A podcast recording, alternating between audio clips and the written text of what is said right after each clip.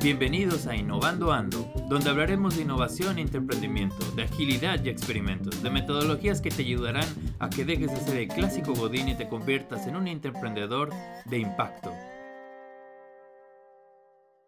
Hola, hola, bienvenidos innovadores e intraemprendedores. El día de hoy vamos a hablar de cómo hacer un workshop virtual y más en esta época que se necesite tanto porque estamos en cuarentena. Eh, estoy reunido con un grupo de amigos y consultores, vamos a hablar de todos estos temas, todos los tips necesarios para ello y eh, esto es un podcast en dos episodios. Este es el primero de ellos. Vamos a ver a nuestros compañeros. Hola Iker, ¿cómo estás? Buenas tardes, buenas tardes a todos.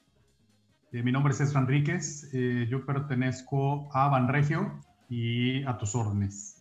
Bienvenidos. Hola Iker, hola a todos, qué gusto saludarlos. Bueno, yo soy Alma Ramírez y soy cofundadora y directora de Onbox, una empresa de consultoría en innovación social.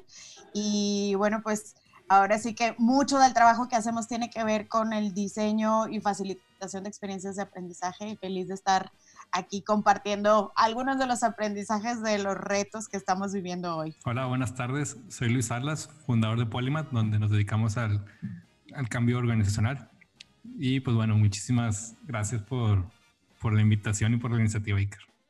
Hola, ¿qué tal? Pues qué gusto saludarlos a todo tu auditorio. Iker, gracias. Eh, y bueno, chicos, eh, de verdad que encantada de, compartir con ustedes. Eh, yo trabajo para Comisión Federal de Electricidad desde hace pues ya más de 15 años, entonces siempre este tipo de, de, colaboraciones y de enseñanzas y aprendizajes que tienen todos ustedes como profesionistas son muy, muy, muy valiosos. Así que pues va a ser una charla bastante interesante. Hola, buenas tardes. Soy Lilian Sepúlveda. Yo trabajo en el área de recursos humanos en Learning and Development en NEMAC, donde planifico, administro, gestiono y cuando he requerido hago magia para la capacitación de, de las plantas de ahí de NEMAC, de algunas de las plantas de NEMAC.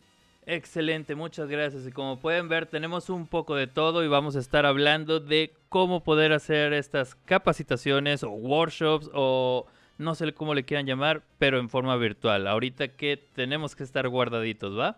Entonces, lo primero que vamos a hacer es empezar a hablar de cómo vencer la resistencia, o sea, cómo hacemos para vencer esto. Y antes que nada les quería comentar, eh, Gaby es la que tiene la iniciativa ella ahorita tiene la necesidad de hacer algo virtual y entonces a raíz de eso fue que nació esta pues esta bola de amigos y estamos vamos a platicar de ello. Entonces lo que vamos a hacer es que Gaby va a tener muchas dudas y nosotros vamos a tratar de entre todos ayudarla a resolver todo esto y que al mismo tiempo eh, pues podamos apoyarnos todos con esas nuevas experiencias que hemos estado teniendo, ¿va?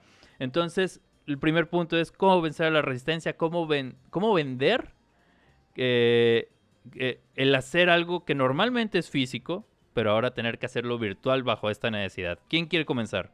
Bueno, pues lo primero, eh, yo, yo trataría de investigar cuál sería mi foro. Eso es lo, primero, porque en caso de que se pueda, si puedes investigar cuál es tu nicho, tu foro, puedes saber cómo llegarles, ¿no? Ya sea generar una invitación eh, por, por, correo, por, por WhatsApp, por todas las herramientas que tengamos pero para mí es muy importante saber cuál es el foro en caso de que lo tengamos. Edades, este, experiencias, qué, herramientas utilizan, etcétera, porque de ahí para mí es el detonante para acercarme a ellos.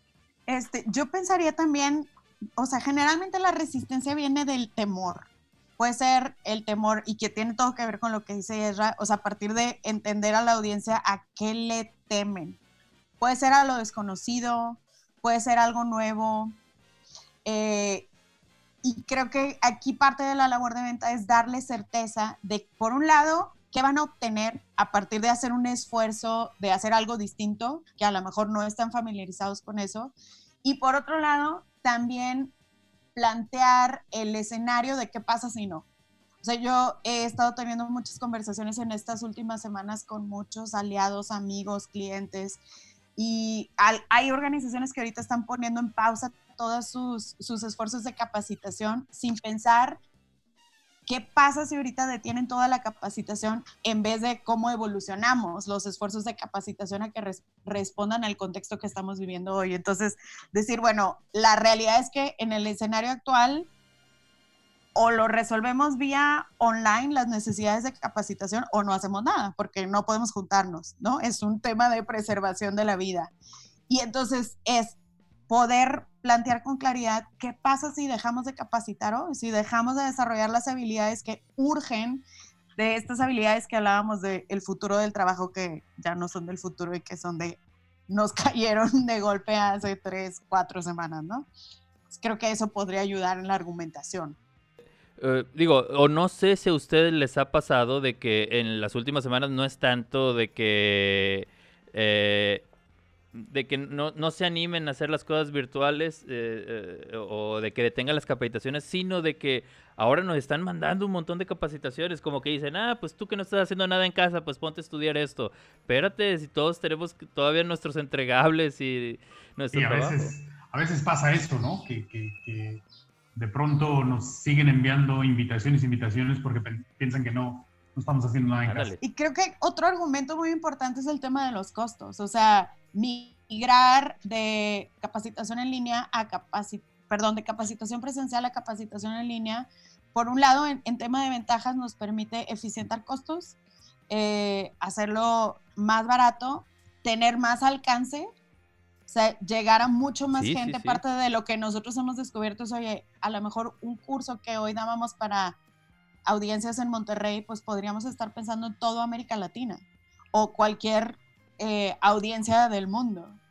Y por otro lado, también el poder integrar a nuestras experiencias de aprendizaje a facilitadores invitados también de cualquier lugar del mundo porque están a un clic de distancia, ¿no? Creo que eso también es maravilloso. Valiosísimo, o sea, o sea, esta colaboración eh, eh, no se podía dar en otras épocas o a lo mejor nosotros éramos renuentes. Ahora es increíble. O sea, eh, la otra vez Luis lo comentaba conmigo de que podemos empezar a hacer cosas que antes no, no sucedían, ¿verdad, Luis? Sí, justo eso, ¿no? O sea, como decía Alma, o sea, por ejemplo, para, para nosotros como consultoría, pues antes era una limitante el hecho de, de, de no poder ir a otro país, ¿no? Incluso aunque le saliera, entre comillas, más barato, porque igual viven en un país con mayor renta, lo que fuera. Entonces, ahora, oye, pues le da un plus. Oye, sabes que en esta capacitación, pues voy a invitar a esta persona. Eh, vemos mucho con estos de K2K, que son amigos de Corporate Rebels, todos estos, digamos, gurús, eh, pues son nuestros gurús que hablan en español. Oye, pues van a estar con nosotros en esta capacitación, pues es un plus que te da y que no te está costando e, eso, ¿no? Y ahorita que hablabas también, Extra, que decía eh, webinars y webinars, una de las cosas que creo que vale la pena es decir, ser creativos también con el naming, ¿no? Por ejemplo, tenemos eh, un cliente y en lugar de decirle webinar, que ya está súper saturado, dijimos, bueno, son open talks, ¿no? Entonces, ¿qué hacemos con las open talks? Como no les estás obligando a que vayan al webinar, pues ahí está. Y pues justo aprovechando esto que puedes eh, invitar a todos tus colaboradores de todos lados pues ahí está abierto, ¿no? A ustedes. Entonces, creo que eso, la, la no saturación, también creo que vale muchísimo la pena y nos hacemos un favor. Y así como sumar estos, estos esfuerzos, estas fortalezas y estas perspectivas a nuestra colaboración y a nuestros clientes y a, todos, ¿no? O sea, entonces, creo que ese es un punto súper valioso que, que ahora lo tenemos al alcance de la mano. Sí, fíjate, Iker, yo, como les comentaba, estoy en la gestión de capacitación y un poquito retomando lo que también comentaba Alma de, la parte de la resistencia, o más bien del temor relacionado a la resistencia, nos pasó, eh, por ejemplo, nosotros que tenemos pues, obviamente bastante operación técnica, la mayor parte de la capacidad es presencial, son temas muy, muy técnicos. Cuando pasa todo esto, nos dan la señal de que, ok, paremos. Entonces como que entramos a esa fase de shock, de temor, ahora qué hacemos. Pero creo que de una manera muy asertiva, muy atinada, evolucionamos, como bien lo mencionó también Alma, a estos otros, otras modalidades que tenemos de capacitar e incluso eh, caímos en cuenta pues que tenemos a gente especialista en finanzas, entonces ahorita estamos ofreciendo webinars de eh, cómo administrarte mejor, ¿verdad? En, este, en esta época de, de, confinamiento. Eh, también tenemos por ahí psicólogos, entonces también, por ejemplo, el día de hoy tuvimos una, em, un webinar con este tema de la adaptación emocional, ¿no? Vimos como que este procesito del duelo que de alguna manera estamos viviendo todos. Entonces creo que también hay que aprovechar y, usar esas herramientas, ese capital intelectual que tenemos, ¿no? Y no cerrarnos a, al plan que ya teníamos, sino salirnos un poquito de la caja. Sí, definitivamente hay que reorganizar el plan. Pero bueno, vamos a iniciar esto más en forma. Gaby, tú quieres iniciar algo, ¿verdad? O sea, tú quieres crear algo que ahorita va a ser virtual por la necesidad y quieres saber cómo venderlo.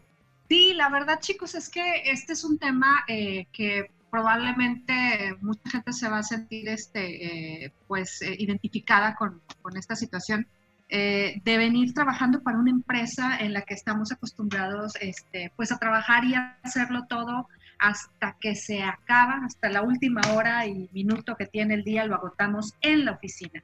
La parte de, del home office, la parte de la, la facilidad para poder llevar esa, esas sesiones de trabajo y, llevarlas desde la casa ha sido para, para nuestra empresa eh, sumamente complicado. Eh, por muchísimas cosas, ¿no? Vencer simplemente y romper paradigmas que durante muchos años hemos estado llevando, probablemente no sea nada más el caso de, la empresa para la que trabajo, de CFE, sino eh, también, eh, pues precisamente está la parte, eh, como les decía, de, convencer a la gente, de hacerles esa, esa forma de convencerlos para que podamos este, llevar a cabo un una dinámica de capacitación por la, por la, este, la línea virtual, la parte que ellos este, pues no sienten que, llegue a ser algo tan formal porque lo estamos haciendo pues así en una pantalla de una computadora, de un celular.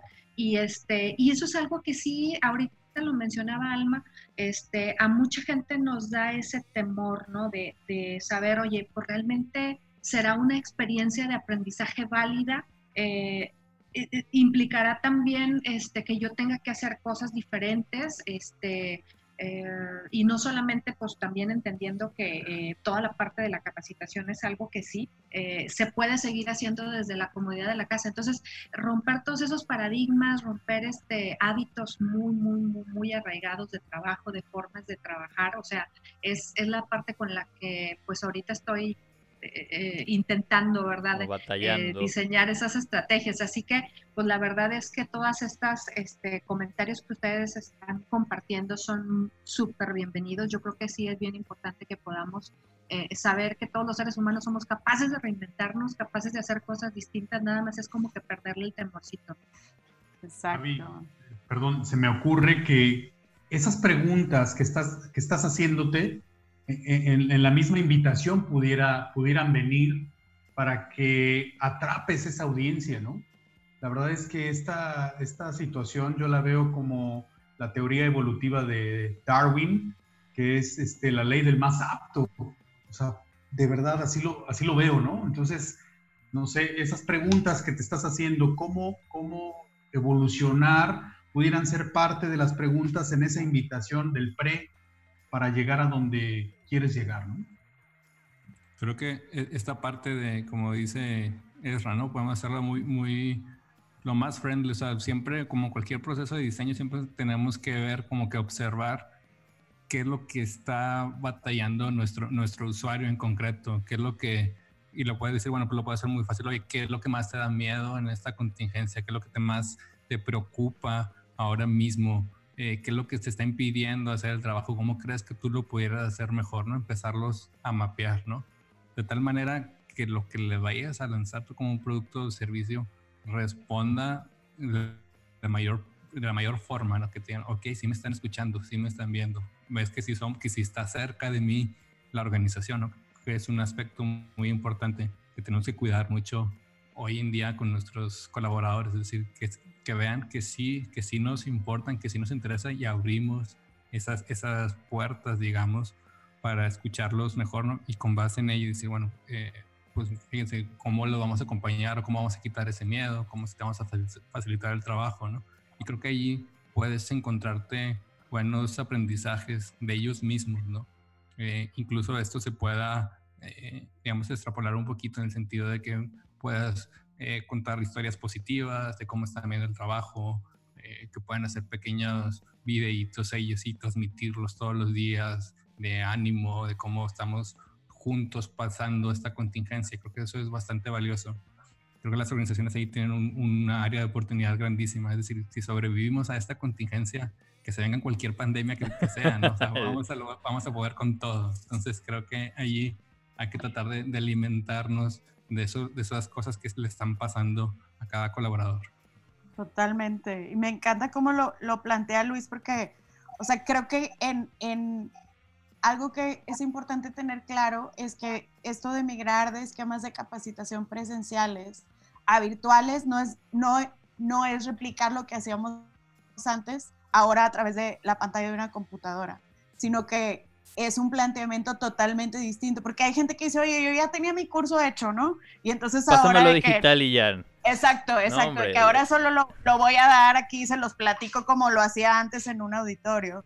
creo que es bien importante estar muy claros que esto es un replanteamiento, implica un trabajo de diseño nuevo que tiene todo que ver justo con lo que, lo que dice Luis y lo que hace rato decía Ezra cuando hablábamos de la, de la, de la resistencia, que es quién es la audiencia, qué necesitan, qué les duele y cómo yo con esta experiencia que voy a diseñar les voy a generar valor. Y tener muy claro, y creo que esto aplica tanto para presencial como para, para en línea, que suena como una cosa obvia, pero que no todo el mundo lo tiene claro, es qué quiero que pase a partir de este esfuerzo de capacitación. O sea, como el objetivo. y los objetivos de aprendizaje, porque luego hay mucha gente que se centra en qué quiero compartir, qué contenido quiero dar, en, en lugar de plantearnos con claridad qué quiero que la gente haga con esto que yo voy a compartir, para adaptar lo que voy a compartir a lo que quiero que suceda. Tener como mucha claridad de intención y, y, y la, o sea, cualquier esfuerzo, y más en este escenario de crisis en el que estamos, tiene que estar intencionado a generar cambios y mejoras y quitar dolores y generar valor. Entonces, ¿cuáles son esos cambios que yo voy a generar? Y si tú tienes claro eso, eso va a ser una gran herramienta de ventas porque entonces está directamente conectado con esto que le duele a la audiencia que tú quieres tener en esa capacitación, ¿no? Totalmente de acuerdo, porque es lo que quieres lograr, es a donde quieres ir. Este, y no, y fíjense que mientras lo comentaban detecté dos cosas. Una cosa es venderle a la comunidad, a las personas que van a tomar el curso, y otra cosa es venderle a los altos mandos. Y una tercera, y ahorita lo detecté en lo que estaban diciendo, es venderle a la gente que normalmente es la dueña de esas capacitaciones, por así decirlo. Eh, no sé si ustedes, alguno de ustedes estén en las áreas que les toca, ahora sí, de que yo recibo el pedido de que alguien quiere un curso de, no sé, de SAP o de esto, entonces nosotros lo armamos y luego eh, eh, ya lo entregamos y se da a la, organización. Este, como anécdota, ahorita que decías de que la parte digital y no, una forma en que yo lo, lo, pude explicar fue este. Y es súper, creo que ya se los había contado a algunos en una diapositiva en grande, así les puse una foto de una popó. Así literal. Pueden reírse, no pasa nada. y en la siguiente diapositiva les dije, si venimos y hacemos esto digital, ¿qué es lo que va a pasar? Y ¡pum! El emoji de la popó. O sea, tenemos que hacer un cambio, tenemos que hacerlo diferente. Es otro mundo, es otro boleto. Y hoy, hace rato lo decían, este es un nuevo es un es un mundo después del COVID o durante el COVID es otro mundo, ya no va a ser igual. Totalmente. Sí, yo también estoy totalmente de acuerdo. Las habilidades de, de ahorita de la gente obviamente cambian, ¿no? Eh, después, después del COVID tenemos que enfocarnos a lo mejor en qué habilidades, en, en una adaptación al cambio más rápida, más efectiva, eh, y pues sí, totalmente esto va a hacer que nuestro plan de capacitación, aunque nos duela, lo vamos a tener que rediseñar, ¿no? Y hay que enfocarnos, eh, claro, siempre enfocados en, en las necesidades de, del negocio, en la estrategia de negocio, pero pues obviamente sin olvidarnos que el negocio se da gracias a, las personas. Y sí, también estoy de acuerdo en lo que comentaban ahorita sobre el tener bien claro cómo se siente ahorita la gente. Algo que, por ejemplo, a nosotros nos ha funcionado es hacer encuestas eh, con cada, cierto periodo para saber, oye, eh, cómo estás viviendo eh, esta situación, cuáles son, no sé, los mayores retos que has tenido haciendo home office, etcétera. Entonces, todo eso te va a dar inputs para saber dónde estamos ahora como, como empresa, ¿no? Si me permiten, yo creo que hoy hay dos vertientes. hay empresas que sí, por supuesto, ya venían utilizando estas videoconferencias, estos Zooms, y en teoría no tienen tanto problema. Hay otras que de plano nada y hay otras que más o menos. Pero la otra vertiente es, estamos en confinamiento, o sea, que no se nos olvide. Ese es algo que... Es de ley. sí, sí, y que por mucho que yo ya tenía en mi organización esta experiencia de webinars, de, de, de, de Zooms, etcétera, viene la otra parte que me encanta que lo retomó y que lo dice Alma, ¿qué es lo que va a dejarle al aprendiz lo que le voy a decir en estos momentos de, confinamiento, ¿no? Yo, yo, yo lo que hago con mi equipo de trabajo, si me permiten, es, es, es instruirlos a cada día usar más esta herramienta. Cada semana, es más, tengo más juntas eh, semanales ahora que antes, ¿verdad? Todos. Y, mis juntas son de, de, 15 minutos con mi gente y me encanta porque los voy instruyendo a utilizar la herramienta para cuando ya llegue el curso grande, ya ellos ya estén bien instruidos y aparte familiarizados. En esos pequeños eh, eh, pues charlas que tenemos semanalmente de 15, 10, 30 minutos, si a alguien se le apaga el sonido, si alguien se va, se desconecta y se vuelve a conectar, es parte de, instrumentarlos para que el día que llegue el curso grande, sin problema, ¿no? Parte del folclore de esta vida en línea, ¿no? Sí, totalmente, un montón de cosas, de anécdotas que hay por todos lados. Y, me, encanta que justo eh, esta conversación surgió de, de, un mensajito de Gaby en la mañana en un chat en el que estamos todos de, oigan, que pásenme tips de qué tengo que hacer para hacer una experiencia poderosa, ¿no? Con mi equipo y, pasando como a esa parte de los cómo, o sea, ¿qué podemos hacer diferente? Yo, una cosa que he visto muchísimo, que he tratado de, de, aprovechar estos días también para entrar a webinars y todas estas experiencias que, que hay miles, ¿no? Gratuitas. Algo que he visto mucho es que la mayoría son exposiciones. Exposiciones, de, o sea, como un experto hablando una hora y que dices, o sea, hay contenidos muy interesantes, pero, o sea, yo creo que una, una primera pregunta que hay que hacernos es, ¿qué me gusta a mí a la hora que yo me meto a una, a aprender algo? Y cómo, o sea, muy probablemente lo que me gusta a mí también le va a gustar a los demás. O sea, a mí, ya, después de estar viendo tres eh, exposiciones de un experto, ya, ya, o sea, es súper cansado. Justo ahorita decían, oye, todos estamos teniendo muchas más reuniones de Zoom, o sea, te cansan los ojos, te cansa el cerebro, o sea, creo que uno de los grandes retos... Las pompis se te cansan. Totalmente, la espalda, o sea, uno de los grandes retos que tenemos es cómo hacemos esto interactivo. Y yo, algo que he descubierto muy valioso experimentando es darnos permiso de hacerlo divertido y de usar los sentidos. O sea, por ejemplo, y esto, ahora sí que en el mundo de la innovación hablamos de robarnos ideas de otros para capitalizarlo para nosotros yo entré a un taller eh, un día y desde que me conecté, el, el, facilitador tenía música de fondo, así música de, de ponchis ponchis y yo venía saliendo corriendo de bañarme para llegar al webinar y al taller y de repente dije, no, o sea, yo quería bailar. Entonces ahora yo en todas las experiencias que estamos haciendo en línea pongo música de fondo porque estamos sobresaturando la vista ahora que estamos como zombies viendo la pantalla todo el tiempo. Entonces, Cierto Em, empezar a crear estos contextos de utilizar la música para mí ha sido una super herramienta para, eh, igual que lo hacíamos en presencial, o sea, para levantar la energía, para ponerlos a reflexionar. Este, ese es un tip que yo me robé que me ha funcionado maravilloso. Oye, qué genial que lo comentes, Alma, porque precisamente yo en las, en, las experiencias que he tenido con, con este, algunos otros cursos, siempre precisamente era lo que buscaba, ¿no? O sea, llegas y te tengo la música de bienvenida y hacemos esto, y te pongo por ahí incluso hasta juguetitos ahí en la mesa por si eres muy inquieto, para que me pongas atención. Pero ahora, o sea, e, e, esta parte de hacerlo virtual, ¿cómo le hago, no? ¿Cómo le voy a hacer ahora para, para conectar con la gente, para mantener esa atención?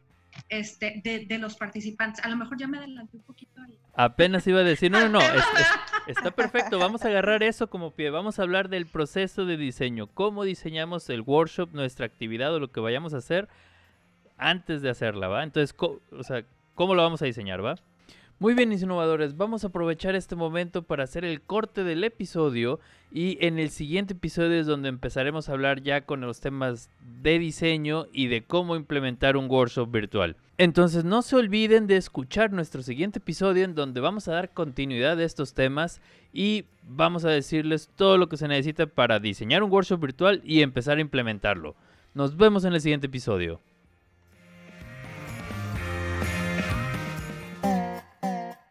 Todo lo que se habló en este podcast, incluyendo a los invitados, son solo opiniones personales que no reflejan ni reflejarán las posturas de las empresas en las que trabajo o trabajan nuestros invitados. Son opiniones personales y pueden cambiar con el tiempo. Saludos.